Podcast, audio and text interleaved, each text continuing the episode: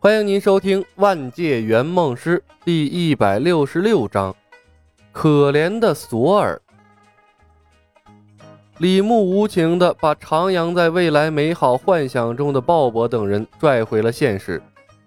鲍勃干笑一声：“哼，雷说的对，正事要紧，造神长老会的事情稍后再谈，我们骑士的成长更重要。”对，没有苏汤，哪来的未来？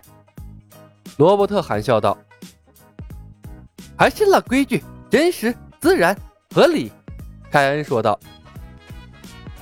回归正题后，众人你一言我一语，很快便为苏汤定制好了明天的剧本。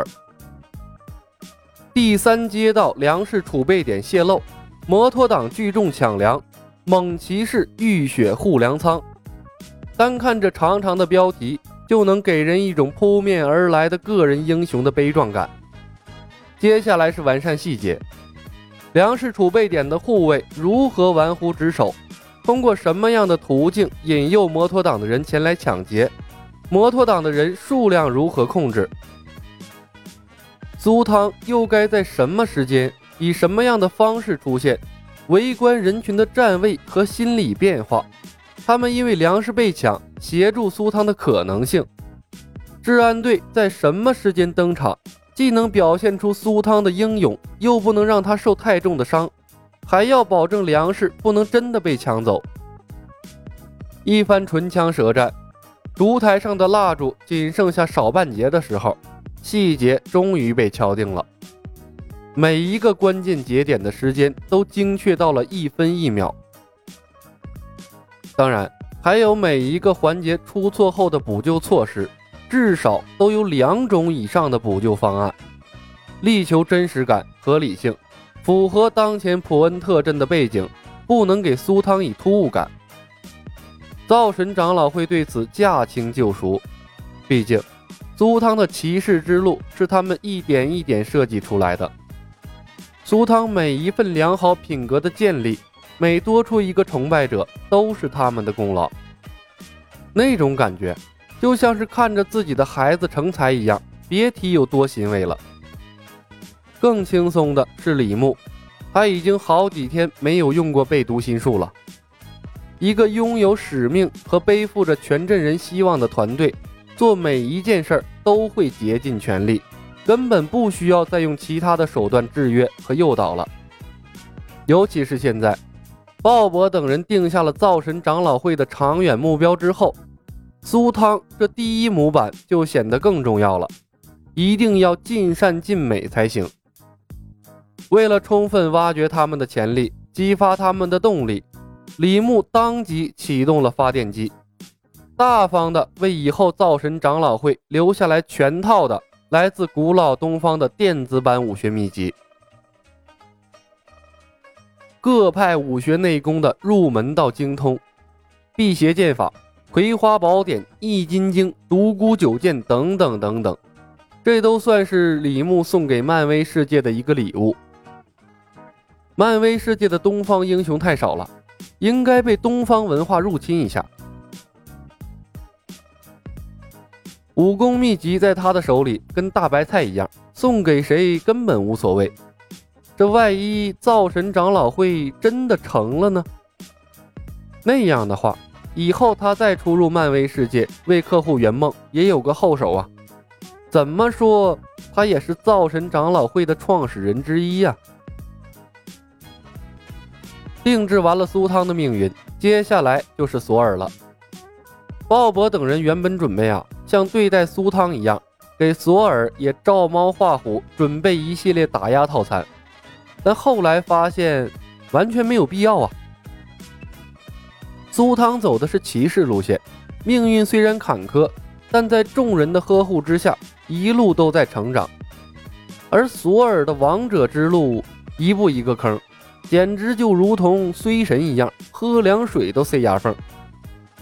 不得不说，索尔和简的缘分是上天注定的。那天。索尔和李牧分道扬镳，没走了多远，便遇到了简·福斯特。简·福斯特是被索尔气走的，可当他回到家，对比了遇到索尔当天拍下的气象漩涡照片，从气旋中发现了索尔的身影，再结合索尔的种种异常表现，他得出了结论：索尔说的话可能是真的。于是，为了解决普恩特镇的麻烦，简·福斯特毅然摒弃了对索尔的成见，回头来找他。刚刚遭受了命运捉弄，处在人生最低谷的索尔，遇到了愿意相信他的简，那就像是久旱土地逢甘霖，两人一拍即合，迅速勾结在了一起。而当简从索尔的口中了解到了阿斯加德九大神域的分布，并验证了索尔强悍的身体素质，更是对他的话深信不疑，四处奔走为索尔招兵买马。全力支持他的王者之路，拯救普恩特镇。简·福斯特是气象物理学家，在普恩特镇拥有极高的知名度。他的手里又拿着更专业的资料。当时小镇人心惶惶，鲍勃等人的队伍又刚刚成立，忙着整合资源，这就留给了索尔很大的空子。在简的帮助下。他们很轻易的便聚拢起了一支以索尔为中心的队伍，而索尔做的也不错。拉起队伍的当天，便整合了第一街道的秩序，并且把食物集中到了一起。然而，索尔的厄运也是从这一天开始的。不只是李牧一个人在关注着索尔，海姆达尔在天上看着他，洛基也是。索尔闹出的动静太大了，成功引起了洛基的关注。哪怕隔着罩子，洛基也轻而易举地探听到了索尔的一切，知道了索尔成为普恩特镇的王，小镇外的封印便会解除，而他也会重新获得神力，回归仙宫的传言。奥丁已经沉睡，洛基对索尔制造的传言嗤之以鼻。但洛基也是宁肯信其有，不肯信其无的枭雄性格。谁知道这普恩特镇上空的封印究竟是不是奥丁留给索尔的后手呢？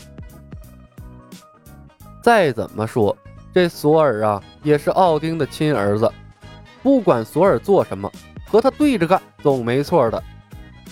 于是，洛基背着索尔，召集了他队伍中的骨干成员。